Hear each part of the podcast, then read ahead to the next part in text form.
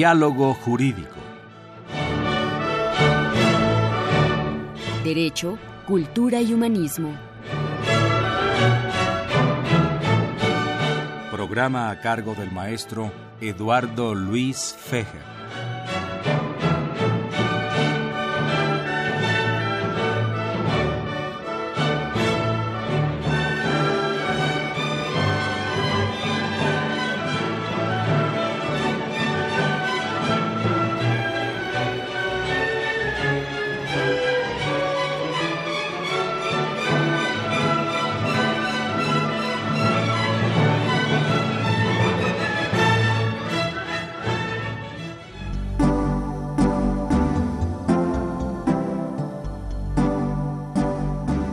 Está usted escuchando Diálogo Jurídico, Derecho, Cultura y Humanismo.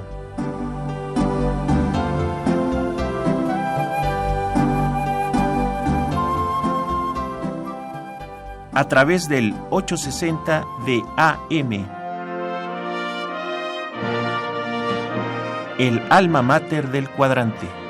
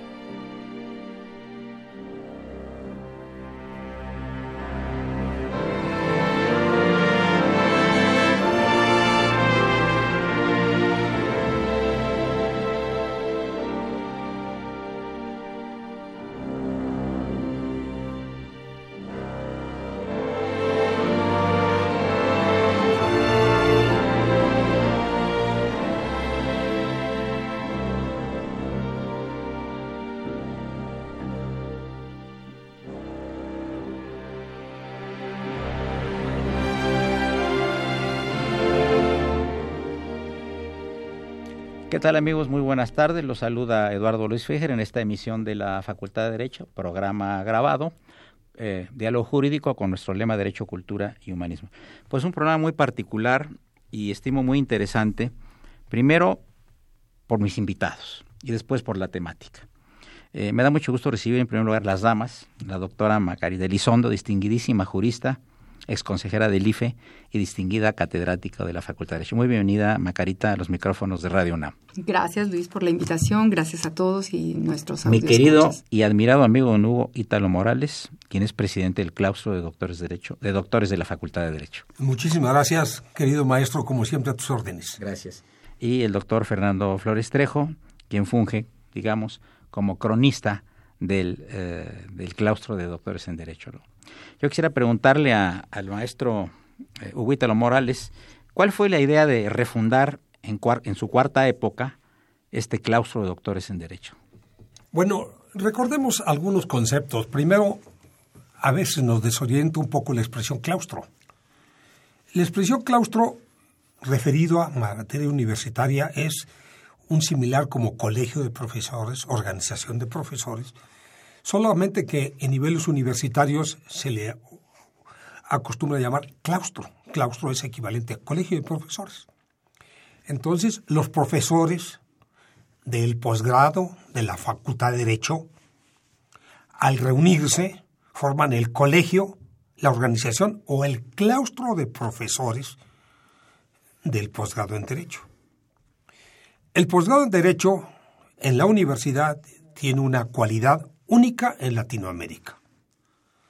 Concluida la etapa de licenciatura, puede uno integrarse a la segunda etapa que es el posgrado. Esa segunda etapa solo la universidad maneja tres áreas. Especialización, donde los profesionistas profundizan sus conocimientos. La maestría, que en muchas universidades utilizan el anglicismo, el máster, es la maestría, donde se pretende crear a docentes, investigadores y personas que se dediquen al estudio del derecho en forma completa. Y la tercera etapa es el doctorado en Derecho.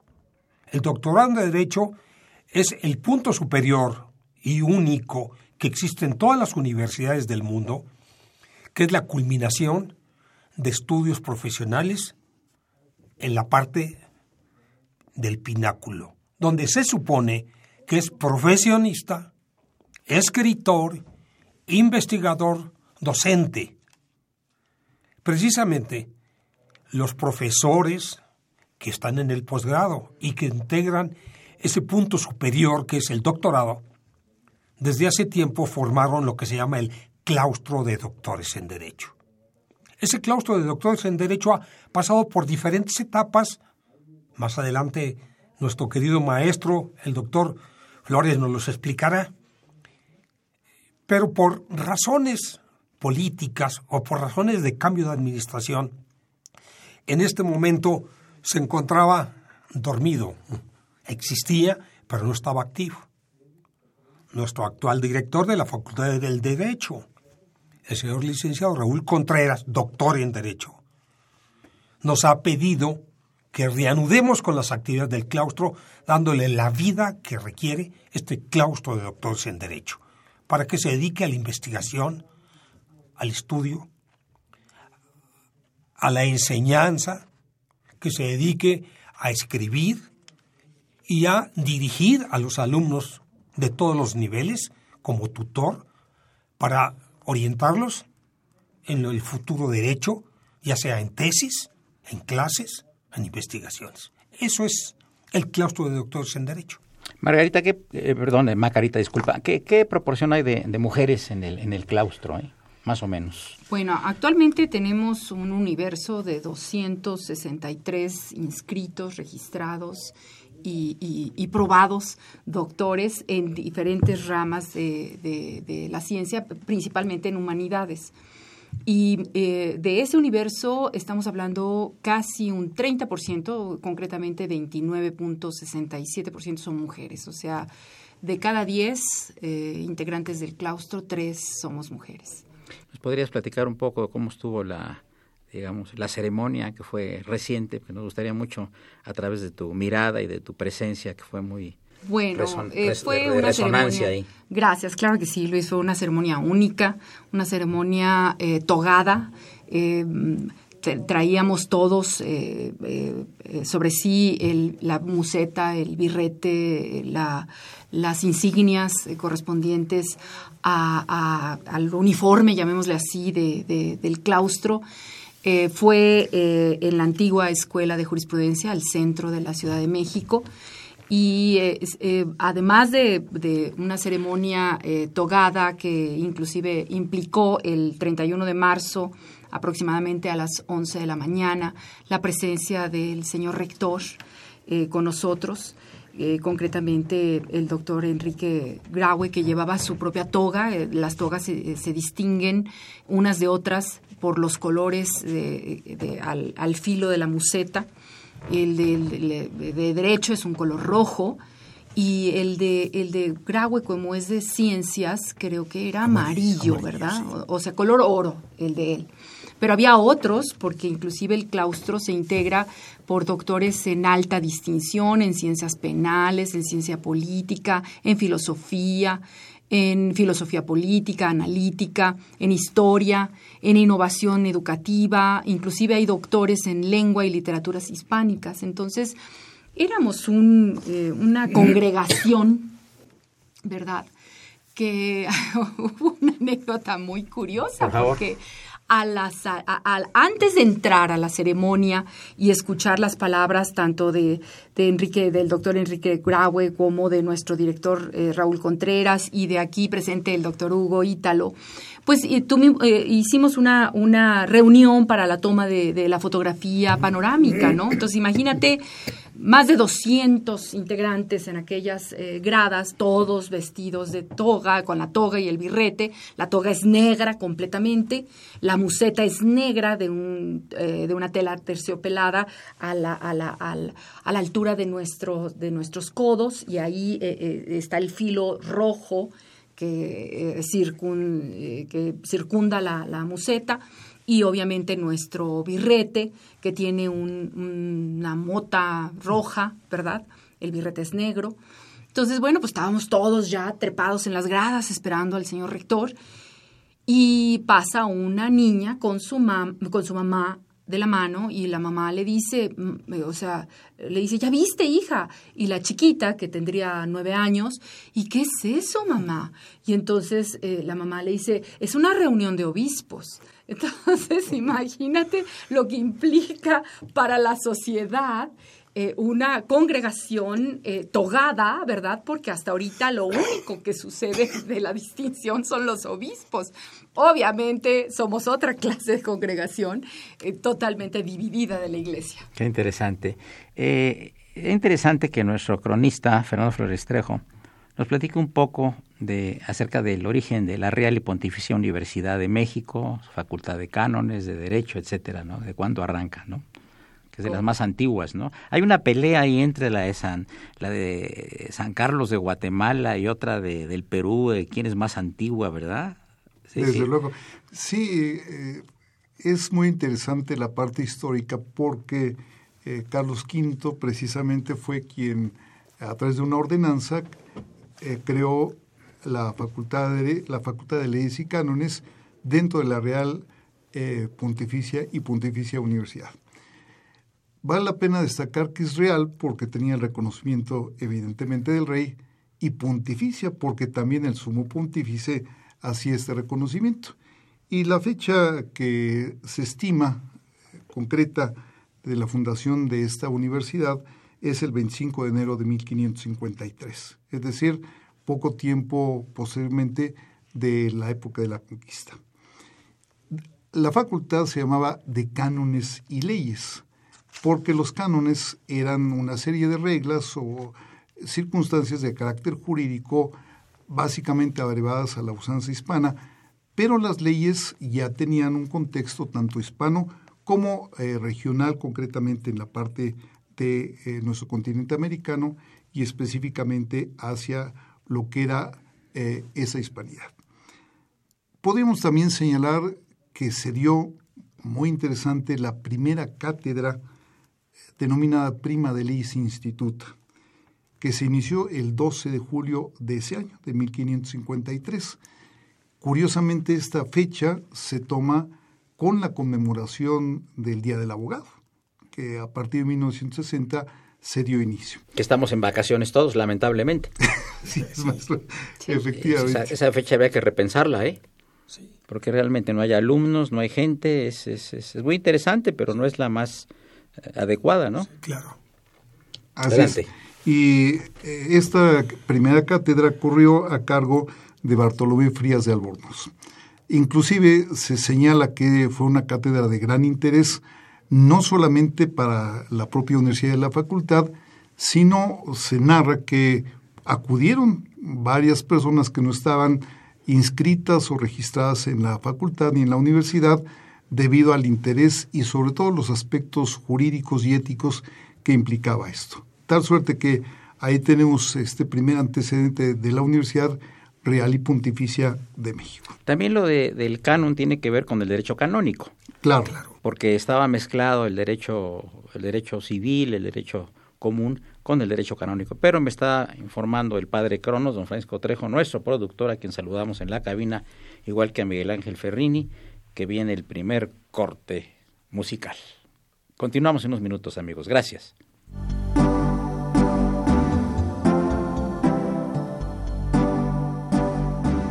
Está usted escuchando Diálogo Jurídico, Derecho, Cultura y Humanismo.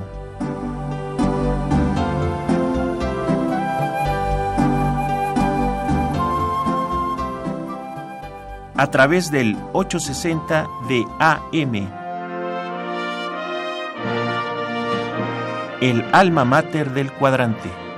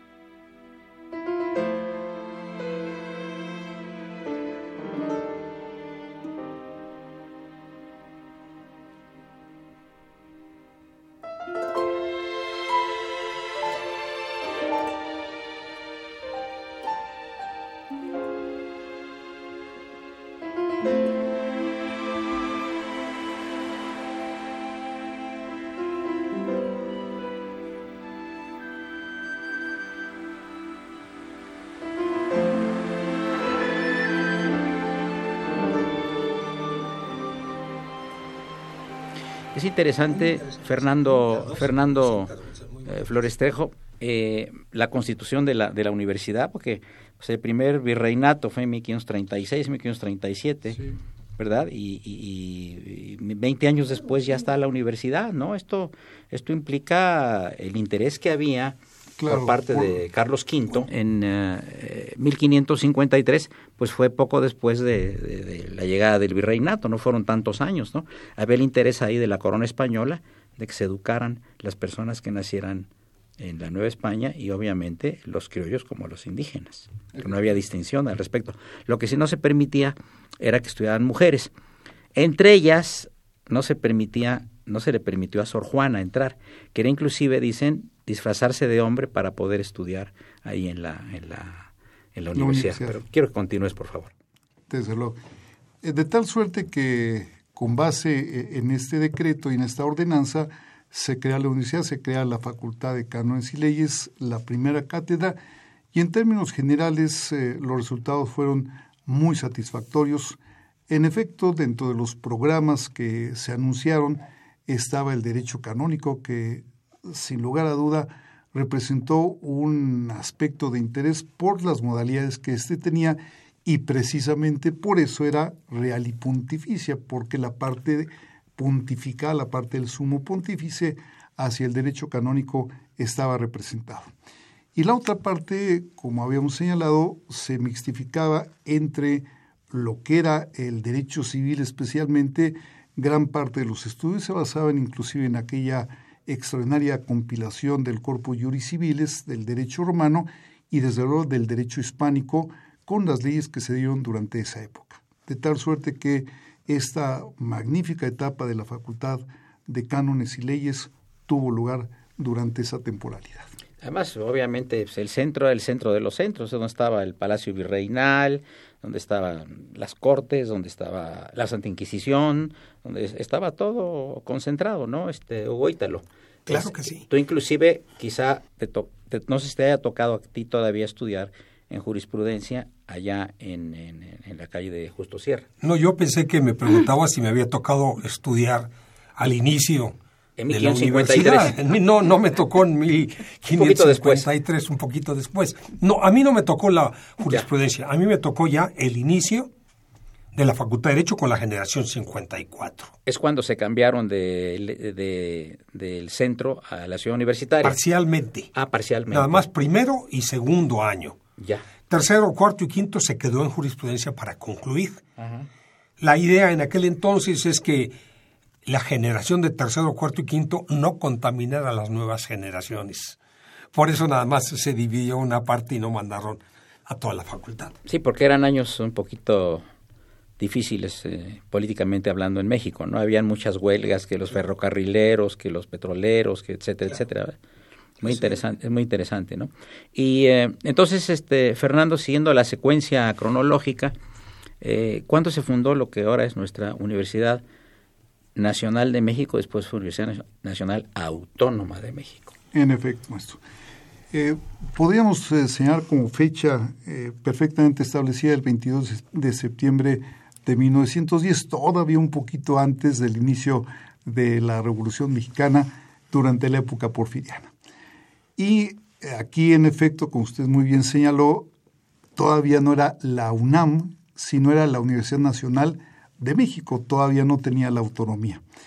Esta fundación o refundación, algunos lo consideran como tal, yo creo que es una fundación específica porque se distingue no solo la universalidad de la universidad, sino el carácter de universidad nacional, la Universidad de la Nación Mexicana por eso es Nacional de México, a la que independientemente de las universidades eh, estatales, locales, en fin, eh, incluso de carácter privado, aquí ese carácter de nacional es estimativo y me parece que de gran trascendencia. Es hasta 1929 cuando se confiere la autonomía universitaria a través del presidente Emilio Portes Gil y yo creo que vale la pena señalar también no una anécdota, sino una circunstancia real. Ese decreto de autonomía de nuestra universidad fue entregado al más destacado estudiante de toda la universidad, que fue el maestro Ricardo García Villalobos, entonces alumno. El maestro García Villalobos posteriormente fue director también de nuestra facultad y fue quien recibió de manos del presidente ese decreto de autonomía. Ahí ya se completa entonces Universidad Nacional Autónoma de México, precisamente con esa autonomía. ¿Quiere decir algo? ¿El presidente en ese entonces era Miguel Alemán? No, Emilio, Portes, ah, que sustituyó temporalmente por, la, por el asesinato de, de ah, Obregón. Él entró como presidente interino. Por cierto que era, era Tamaulipeco. Por supuesto que era Tamaulipeco. Era Tamaulipeco, sí, sí. Así es. Pero hay que hacer hincapié también en una cosa muy interesante que no lo marca ni se remarca mucho por la historia. El discurso que dijo Justo Sierra en 1910. Un super discurso Existe, todavía se puede ver en internet el discurso Justo Sierra, ¿no? Y que pertenecía obviamente al gabinete de don Porfirio Díaz como secretario de Educación o de Instrucción Pública, como se le Efectivamente. pública. O sea que, eh, como siempre hemos visto, amigos, la figura de Porfirio Díaz es una figura de claroscuros, ¿no? Así la considero yo, ¿no? Por supuesto. Tuve cosas particularmente importantes, interesantes, y tuvo aspectos eh, también de, de gran dictador durante treinta y tantos años, ¿no? Eh, ¿cómo, ¿Cómo encontraste tú el ambiente, Macarita, que eres muy joven, como mujer al entrar a la Facultad de Derecho, obviamente ya en terrenos de la ciudad universitaria, porque tú eres, ¿de qué generación eres, Margarita? Yo soy, eh, eh, nada más voy a cumplir 30 años de catedrática, entonces yo soy 82-86. 86. Así es. no habían tantas mujeres como ahora, ¿verdad? No, déjame decirte que en la facultad, en la licenciatura, obviamente no, y mucho menos en el posgrado. Yo sí quisiera eh, aprovechar la oportunidad eh, que estamos al aire para eh, homenajear a la primera mujer doctora en Derecho que actualmente vive, que fue ministra de la Suprema Corte de Justicia, fue secretaria de Estado, fue senadora de la República y estamos hablando de Marta Chávez Padrón. Ahorita tiene 91 años, es extraordinaria, es una mujer extraordinaria y fue la primera mujer graduada del posgrado de Derecho. Entonces, de, de, ese entonces, en donde estamos hablando de un universo de 100, solamente una era mujer, ¿verdad? Hoy día quienes nos da la oportunidad del destino de ser catedráticos también del posgrado, vemos que ya hay más afluencia de mujeres. Pero de todos modos, las cifras no engañan. Estamos hablando de un claustro en donde el 30% actual son mujeres. Así es que tendremos que reforzar, Hugo. Claro. Eh, Fernando, tendremos que reforzar esa parte. Equidad de, género, Hugo, equidad de género, ¿no? Así es que. Por supuesto. Bueno, ahí tú dirás, eh, hay, una, hay una norma que dice que si no hay 50-50, mitad-mitad, no, eh, no son válidas las, los acuerdos que tome el claustro. Así es que ya llegaremos en su momento a reformar este, el estatuto. ¿lo qué maestros recuerdas así con afecto tuyos ahí de la facultad? Para luego pasar a platicarnos acerca de la Escuela de Jurisprudencia para llevar una plática. Bueno, en primer lugar recuerdo a la maestra Chávez Padrón, que no es tan solo el hecho de ser la primera mujer doctora, pues era de Tampico, Tamaulipas, no podíamos esperar algo. Sigue el ataque despiadado. No despiadado, son sus razones de nacimiento. Eh, yo recuerdo muchísimos maestros. Manuel, Manuel, González, el, el compadre del, presidente Porfirio Díaz, que fue presidente de, de 1980 a, a 1984 que le faltaba un brazo, era obviamente era de Matamoros, Tamaulipas, pero el padre Caro nos está señalando que llegamos a la parte media del programa Diálogo Jurídico con, con distinguidos invitados como son la doctora Macarita Elizondo, el doctor Hugo Italo Morales y el doctor Fernando Flores Soy Eduardo Luis Fer continúa en este programa que es grabado. Gracias.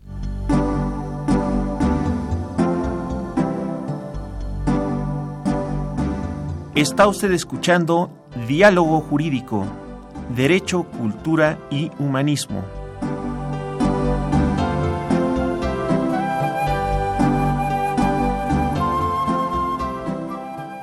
A través del 860 de AM.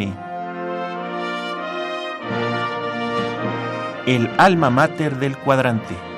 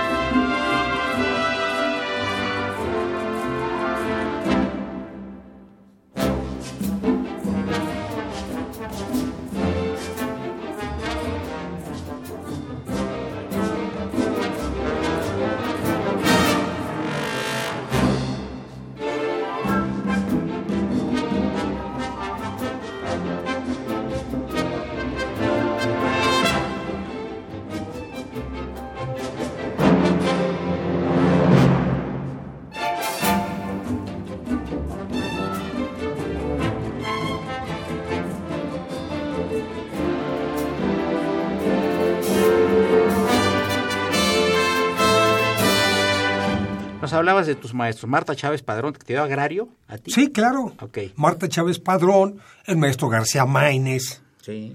Tuve esa, esa oportunidad. El maestro Rogina Villegas. Recasén Siches. Recasén Siches en sociología. El maestro Terán de filosofía. Horacio. No, no eres Horacio. el Terán Mata. Gran filósofo. ¿eh? Gran filósofo. Sí, ¿cómo Gran filósofo, sí, por sí, supuesto que sí. Eh, el doctor en medicina, Rafael Valedón Gil, medicina forense, doctor en medicina y magnífico. Y daba clase ahí. Doctor. Como Quiroz Cuarón también daba clase sin ser abogado, ¿verdad? A mí me dio criminología, Quiroz Cuarón, que era sociólogo. Que dijo y sus estudios los realizó en Italia. Que, dijo que quería morirse dando clase y lamentablemente así fue, ¿verdad? Sí, claro. Así es. magnífica persona, una, todos ellos unos maestros de primerísimo nivel, donde les representaba durante mi generación un verdadero problema ir hasta ciudad universitaria, fuera de los centros normales. Ellos estaban acostumbrados a ir a San Ildefonso, a lo que hoy es la ciudad, el centro histórico. En cambio, tenían que ir hasta ciudad universitaria. Sí, así como Coyoacán y, y, Tlalpan eran pueblos, ¿no? Claro. Y retrotrayéndonos en el tiempo y el espacio, mi querido Fernando Flores Trejo, cuéntanos algo acerca de la Escuela Nacional de Jurisprudencia, por favor. Sí, con mucho gusto. Bueno, aquí eh, hay que destacar justamente eh, tres de las cuatro palabras. Escuela. ¿Por qué? Porque todavía no se conferían los doctorados. Vale la pena decir, como ya había señalado nuestro señor presidente, que actualmente el posgrado abarca la especialidad, la maestría y el doctorado. Pero entonces nada más se había eh, o se aspiraba a la creación del doctorado, que era identidad con posgrado de tal suerte que todavía no se podía llamar facultad, sino escuela. Nacional, exactamente igual por el carácter nacional que tenía de jurisprudencia. Aquí vale la pena destacar que la palabra jurisprudencia en nuestro orden jurídico pudiera tener dos connotaciones. Una, jurisprudencia como sinónimo de ciencia del derecho, que en términos eh, muy generales en muchas partes del mundo así se utiliza, Incluso en el contexto anglosajón se habla de la jurisprudence como eh, equivalente a ciencia jurídica. Pero también se le da una connotación en nuestro derecho, que tiene que ver más que nada con el aspecto tribunalicio, es decir, con aquellos criterios que los tribunales van forjando, muchos tribunales, no solo el Poder Judicial. Así es, así es. Y eh, la jurisprudencia del Poder Judicial, pero también hay otros órganos jurisdiccionales que, se encargan de emitir jurisprudencia. Aquí la denominación era identidad con la ciencia jurídica y desde luego esta Escuela Nacional de Jurisprudencia albergó a una gran pléyade de juristas muy destacados, profesores, maestros que fueron forjando una gran cantidad de generaciones. Pero fíjate, inclusive, perdón que te interrumpa, este, eh, gente prominentísima del siglo XVII, del siglo XVIII y del siglo XIX. Eh, eh, varios expresidentes de la República estudiaron ahí del siglo XIX y del siglo XVIII. 18, 18 no eran presidentes del siglo XVIII, porque fue hasta el siglo XIX, 1810 en adelante, ya cuando, después de la, de la independencia. Pero en el siglo XVIII, gente prominentísima. Eh, hemos estado, por ejemplo, en, la materia de historia del derecho mexicano que yo imparto en la facultad, hablando de, de varias gentes muy prominentes que, que nacieron en el siglo XIX y que estudiaron la escuela de jurisprudencia. Habría que ser un gran muro de honor de toda la gente del siglo XIX, porque verdaderamente gente destacadísima en todos los sentidos. Y además, como tú recuerdas, Hugo, Hugo en tu formación y en la nuestra todavía, que fue ya es más antigua que de, de aquí de Macarita y de Fernando, eh, nos, nos hacían ser juristas nos hacían leer muchos muchos libros, no solo de derecho. Está, fuimos formados como juristas, ¿no? Que es, es la nueva idea, ¿no? Yo, por ejemplo, pienso que eh, uno de los objetivos del claustro podría ser eso. No, no, sé, Margarita, cuáles son los objetivos del claustro. Sí, no, precisamente la intención de esta congregación, llamémosla así, de doctores en Derecho, es agruparnos eh, en diversas ramas del conocimiento, pero en humanidades, como fue lo que ya dije anteriormente, no solo somos doctores en derecho, sino doctores en diferentes ramas de las, de, las humanidades. Y, y, y, la característica es ser profesor o profesora de la Facultad de Derecho de la UNAM. Entonces ahí está un ancla significativa en cuanto a colaborar con nuestra querida Facultad de Derecho de la UNAM y otras universidades, obviamente. O sea, es un, doctor en Derecho. Ajá. Eh, o en, Humanidades. Humanidades. ¿Se quiere adherir al claustro? ¿Puede? Aunque no esté dando clase en la facultad. Eh, eh, si dio clase durante los últimos cinco años previos a su incorporación, es factible este, incorporarse al, claustro. Y obviamente, como dije, colaborar con la Facultad de Derecho y con otras universidades en eh, las ramas tanto de docencia como de investigación. Eh, que haya obviamente una fluida intercambio académico y cultural entre todos los miembros y sobre todo colegas del claustro eh, la intención, el objetivo primario, entre ellos está la publicación de obras jurídicas, eh, en donde obviamente la preeminencia sea eh, que la autoría sean los miembros del propio claustro y fomentar entre nosotros como miembros del claustro la actualización en foros jurídicos de los temas que de vanguardia y que son de interés de la, de la propia sociedad participando en eventos diversos en donde fluyan las ideas, las opiniones, etcétera, ¿no? Y obviamente a todos aquellos a donde nos convoque el señor director. Uy, lo qué bueno que eh, estemos aclarando, yo quería reiterarlo, porque el término claustro es un término que tiene muchos significados. Claro. Y que tiene una gran carga religiosa en México, porque se habla del claustro de las monjas, el claustro de los sacerdotes, etcétera, ¿no? Eh, esto viene, es medieval, ¿no? Esto de asociarse. En el medievo Por supuesto. Eso viene del medievo. Abundar un poquito, ¿no? Sí, y sus antecedentes son precisamente el sentido religioso. Exacto. De las monjas, los, los obispos, los sacerdotes, sí. Y al pasar a las facultades o escuelas profesionales que se integran inicialmente con el sector religioso, que eran tanto los docentes como los alumnos eran del sector religioso en la época medieval. Era muy difícil que personas de origen común y corriente, salvo que fueran nobles o fueran aceptados por la iglesia, eran alumnos de, la, de esos claustros, de esos centros de investigación, de filosofía. Nuestros filósofos más antiguos son precisamente de origen religioso. Y de ahí viene la derivación. Por eso nos decía el maestro, ¿verdad? El doctor Flores, como era universidad pontificia por el origen. Claro. Precisamente de los papas. Sí, exactamente. Bien, eh, ¿en qué época, Fernando Flores Trejo, se instauró el doctorado en Derecho en la UNAM? Cómo no, con todo gusto. Eh, podríamos señalar que los primeros antecedentes, los primeros proyectos para generar el doctorado en Derecho fueron en 1936. Hubieron eh, la presentación de siete proyectos, algunos de ellos cuando se encontraba como director el maestro Alfonso Noriega, otros más con el licenciado Virgilio Domínguez. Y este último hizo un esfuerzo por preparar el doctorado eh, con dos elementos. Uno, fundar los seminarios y segundo, adquirir auténticamente miles de horas para que se pudiera hacer la investigación.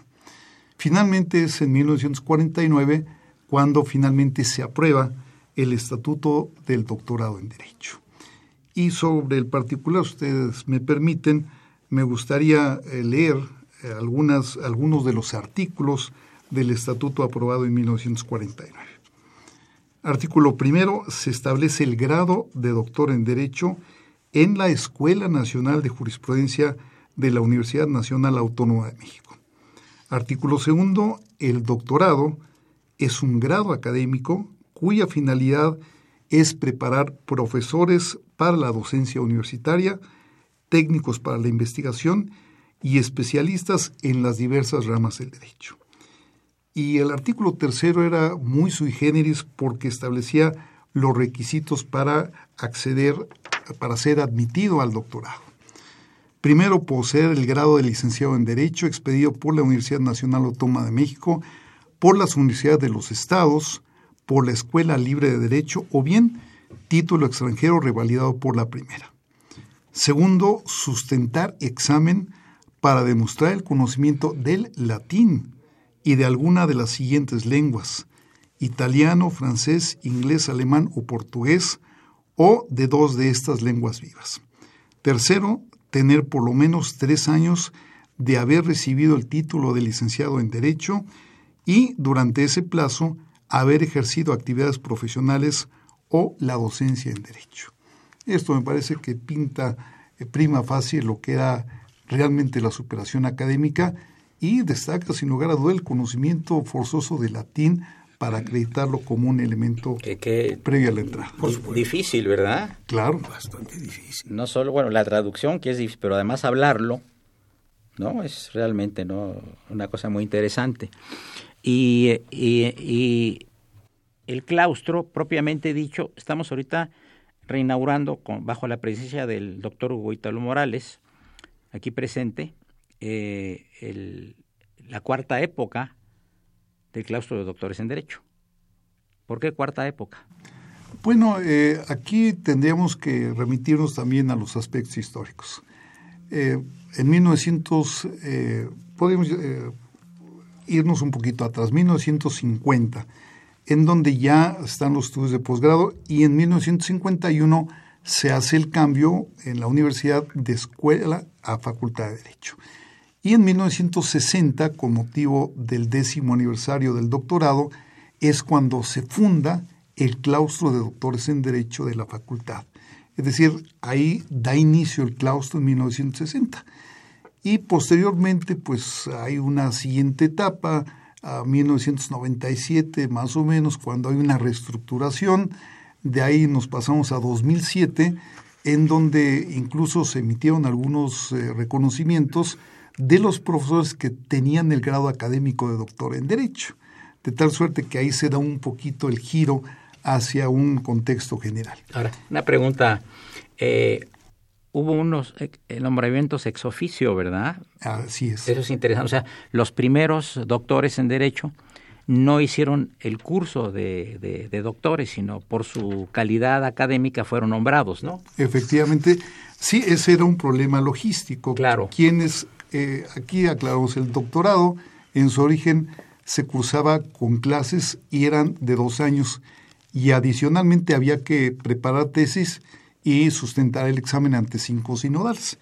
Y efectivamente los doctores ex oficio fueron reconocidos quienes eran profesores y tenían una trayectoria reconocida.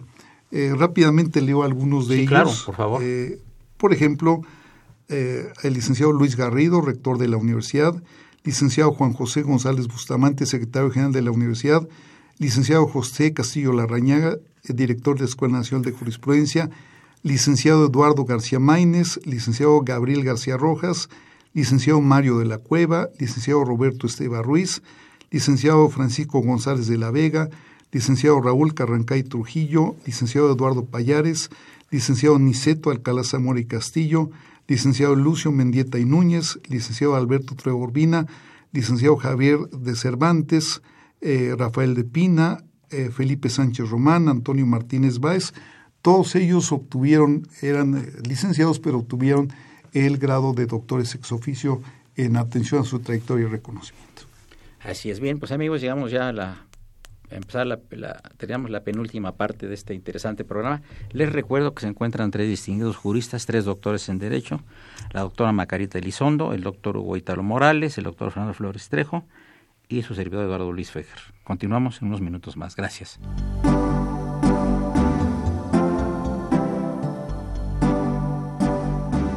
Está usted escuchando Diálogo Jurídico, Derecho, Cultura y Humanismo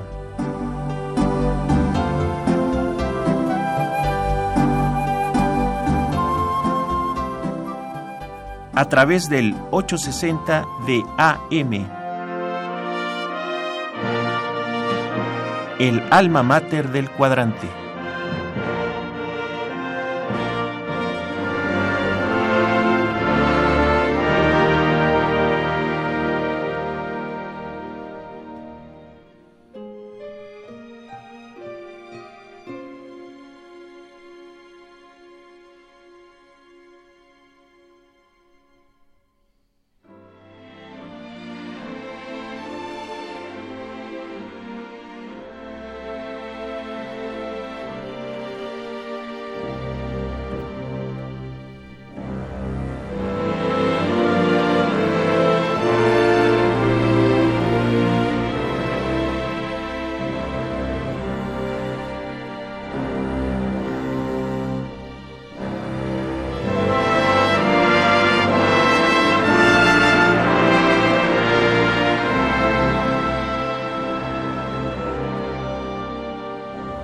Sí, amigos, ya llegando a la parte final del programa, ya con conclusiones, grata la presencia de ustedes aquí en los micrófonos de Radio UNAM, en particular en el programa Diálogo Jurídico.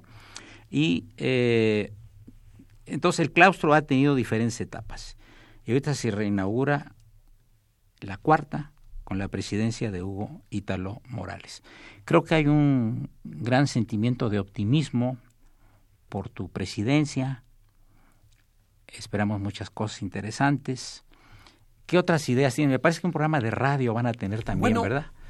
Lo que ocurre es que hay un alto grado de optimismo, pero no precisamente por el honor que me dices que por mi presidencia, no, por los integrantes del claustro que todos son connotados juristas, académicos, investigadores, estudiosos, que al sumarse va a traer como consecuencia necesaria un éxito siempre y cuando consideremos que los objetivos del claustro deben ser permanentes. Para que sean permanentes, lo primero que hacemos para no violar la regla es que nos reunimos semanalmente en la mesa directiva con una lista de lo que tenemos que tratar durante el día y a veces nos tenemos que reunir dos o tres veces por semana. Esa es una permanencia que nos hemos fijado independientemente entre nuestras actividades como será las presentaciones por radio, que en esta favor, en esta ocasión la universidad nos hace el favor de admitirnos, en radio de la Facultad de Derecho, en televisión de la Facultad de Derecho, los libros que se están publicando, les estamos pidiendo a todos y cada uno de los miembros del claustro que los tenemos bajo lista, que son más de 1.500, los que asistieron a la reunión pasada a la cual se refería la doctora Marcarita son los que estaban en condiciones de acudir. Pues son 1.500 doctores, los cuales los tenemos plenamente identificados en México y en el extranjero. Nos estamos dirigiendo a ellos insistiéndole en que queremos que sean docentes, investigadores, tutores, que escriban, que intervengan en la opinión pública, pero que por conducto del claustro tengamos conocimiento de lo que están haciendo y le demos el canal para que sepa la gente que no están haciendo en forma dispersa sus actividades académicas, sino es el claustro su canal de inducción para llegar a resultados positivos. Margarita, Macarita, qué bueno que nuestro digno director, el doctor Contreras Bustamante, nos ha animado a, este, este evento, ¿no? Y que haya varias damas ahí en la mesa directiva. Ahí sí hay equidad de género con el maestro Huita Lomores. Platícanos un poco de esto, por favor. Sí, precisamente el claustro se integra por un consejo directivo. El consejo directivo eh, a la cabeza está como presidente. Puedes mencionar los nombres si tienes, recuerdas Hugo algunos. Ítalo Morales y eh, también como presidente honorífico eh, siempre va a estar el director de la facultad eh, que en su momento esté en turno, ahorita es el doctor Raúl Contreras Bustamantes. De secretario general está el doctor Garay. está vicepresidente, el doctor, Garay. Garzón, Y también hay varias vicepresidencias con la intención de, de apoyar y arropar este consejo directivo. Eh, nuestra secretaria eh, y la, la eh, secretaria, el tesorero, los vocales y, los, y el Consejo de Honor que está integrado por doctores en Derecho que tienen la mm, distinción eh, precisamente de... Eh, ahorita es, casi todos somos doctores en Derecho, pero insisto, puede ser en cualquier rama de las humanidades. Y, mientras estén dando clases en la facultad. Mientras estén dando clases en la facultad. Pero lo que yo quiero advertir es que gracias a que estamos anclados en cuestiones universitarias. La universidad nos homologa, nos unifica, nos da una identidad de igualdad a todos, porque en el claustro de doctores están eh, ministros de la Suprema Corte de Justicia, están gobernadores de, los estados de la República, están senadores y diputados, está inclusive consejeros de la Judicatura Federal, de servidores públicos en general, tanto federal como local, tanto del sector privado también, litigantes, eh, y, todos ellos nos homologan, nos unifican, nos identifica en, en cuanto a una base general sin distinción por los cargos públicos. Aquí la un, lo, lo que nos distingue es la academia. Eh, yo sí quiero enfatizar para nuestros radioescuchas es que no tenemos nada que ver con la iglesia, ¿verdad? Hoy día y la evolución que ha tenido las cuestiones educativas y la distinción entre iglesia y Estado. Nosotros somos un claustro universitario y, y que tiene que ver con la difusión de la cultura jurídica. Laico y apolítico. Laico y apolítico. ¿Verdad? Exclusivamente académico, ¿no? Precisamente eh, como tenemos tantos doctores en Derecho, cuyo objetivo es la investigación, el estudio y la publicación, lo que pretendemos en el claustro es que se despojen todos los miembros de su calidad personal, ya sea política, social, no importa. Lo que nos interesa es que reúnan las cualidades del claustro como académicos, como docentes. Si son gobernadores, diputados, senadores, es algo circunstancial para el claustro porque todos los miembros tienen la misma calidad y de todos los miembros exigimos los mismos requisitos. Que estudien, que se programen, que publiquen, que sean docentes. Vas a tener una, suerte de comisión editorial también, ¿verdad? Sí, por supuesto. La Facultad de Derecho nos ha proporcionado las eh, facilidades para editar libros dentro de los propios eh, miembros del claustro tenemos a los miembros de la, de la comisión editorial, el doctor José de Jesús de la Fuente. De la Fuente. Claro. Él se encarga de las publicaciones. Tenemos a la secretaria académica para buscar las vinculaciones. O sea, debe haber una integración muy fuerte entre las, los funcionarios de la universidad, los funcionarios de la Facultad de Derecho y los miembros del claustro. O sea, debe ser una unión porque todos pertenecemos a lo mismo, a la universidad, a la facultad y al claustro. También se ha pensado en congresos, ¿verdad? E intercambios. Vamos a comenzar con congresos, primero eh, regionales, después nacionales, claro. y la intención es hacerlos internacionales. Los primeros congresos que tengamos, vamos a buscar la forma de invitar a altos funcionarios académicos del extranjero para que vengan a acompañarnos y que como consecuencia lógica recibamos una invitación futura de parte de ellos para esa clase de congresos internacionales. Eh, con relación, aunque sea redundante, a las relaciones públicas, Macarita. Bueno, eh, de hecho facilitaría el trabajo del claustro, la vinculación que varios de nosotros tenemos eh, en diferentes áreas sociales, políticas y culturales, que implicará obviamente el, em, drenar nuestra, nuestra, pues, en fin, el ímpetu que tenemos de hacer estos foros de análisis jurídico. Por ejemplo, no sé si quisieras, Hugo, hacer la, la relación con la obra de teatro que inclusive está por... dentro de las obras culturales que se tiene por el claustro, es una obra teatral en, en próxima fecha, la cual se va a invitar públicamente a todos los que deseen asistir. ¿En qué consiste la obra? Me ha platicado mucho de esto el, prestigioso jurista, el doctor Soto Flores, ¿no?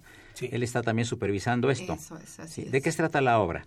es precisamente eh, poner en escena lo que sucedió en 1917 cuando se aprobó la constitución que actualmente nos rige y la participación de en aquel entonces los constituyentes del 17. Entonces van a poner en escena esa, esa obra es única en, en, su, en su especie y, da mucho gusto que hayan tomado en cuenta al posgrado en Derecho y pues eh, el claustro va a arropar esta, esta circunstancia de dar a conocer esta, esta obra. Sí, Fernando. Bueno, eh, recordando un poquito las obras de teatro con corte jurídico, el doctor Hugo pues hace referencia a la obra que mi padre presentó hace muchos años, que se llamaba Nolens Volens, y que era la escenificación de su clase de Teoría General del Proceso, de la cual fue fundador, a través de un magnífico que fue Premio Nacional de Teatro Víctor Hugo Rascón. Como no, que fue mi alumno, por cierto. Así es. Entonces, ya Bueno, yo quiero mencionar que el, el, doctor Fernando Flores García, que fue mi maestro, es uno de los mejores maestros que he tenido en la Facultad de Derecho. Tipazo, cultura universal y sobre todo una cualidad a la que se refería eh, este jurista español Ortega Gasset, la, la, la claridad es la obligada cortesía del filósofo, del escritor y del maestro. Tu papá también era un gran conocedor de, música. Sí.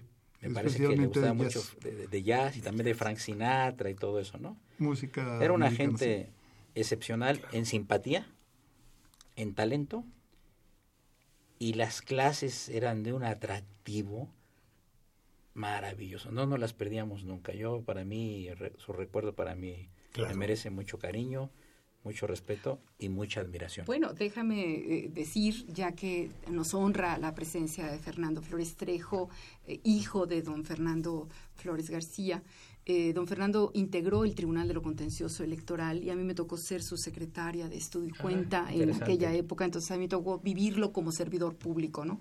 Y gracias al legado de todo el volumen de información que tuvo el doctor eh, Flores García, ahora heredado por Fernando Flores Trejo, es que nos honra tenerlo de cronista de nuestro claustro, a Fer aquí presente, porque él es el único que tiene palpablemente la historia en, las manos y en el corazón de lo que es el claustro de doctores. yo pienso ahorita lo que eh, tenemos una gran responsabilidad, ¿no? Así Y hay que sacarla adelante, eh, hay que entusiasmar a los doctores en Derecho, hay que hacer muchísimas actividades y que participen, ¿no? A mí me parece muy interesante este futuro, la, la idea futura de hacer un programa tanto de radio como de televisión del claustro, porque le va a aclarar al público muchas cosas sobre lo que es nuestra universidad y el valor de la Facultad de Derecho en la historia de México. No se puede concebir, así como no se puede concebir a nuestro, concebir a nuestro país moderno sin la Universidad Nacional, no se puede conseguir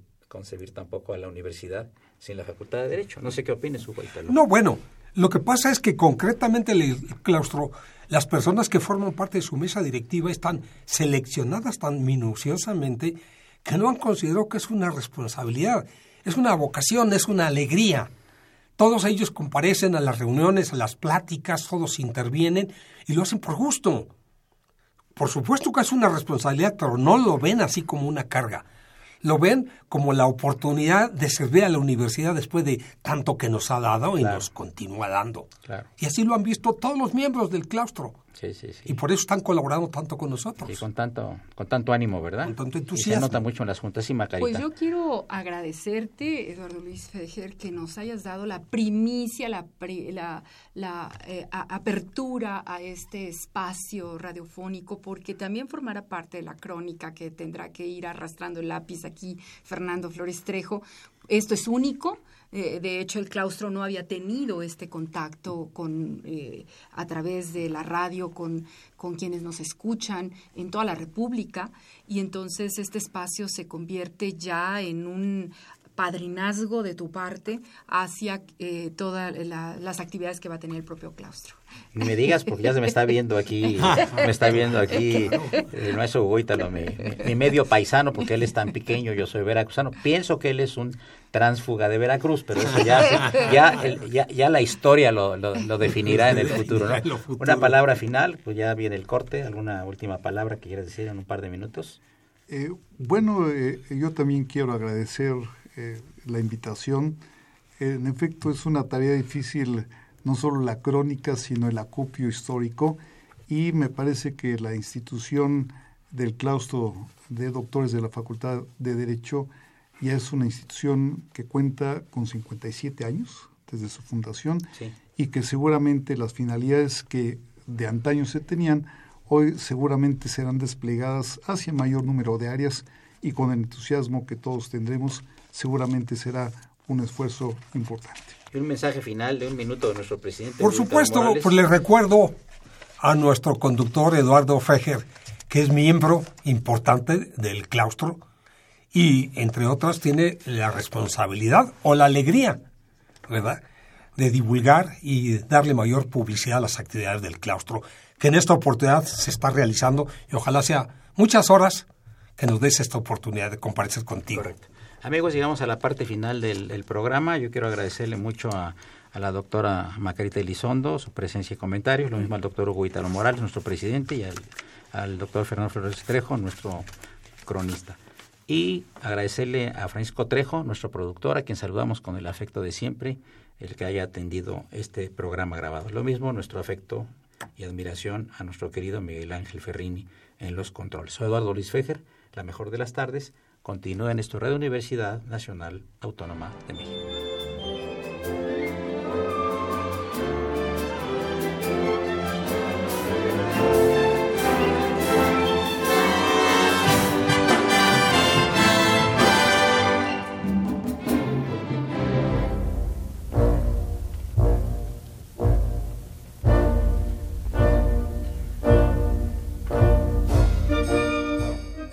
Diálogo Jurídico fue una coproducción de Radio UNAM y la Facultad de Derecho.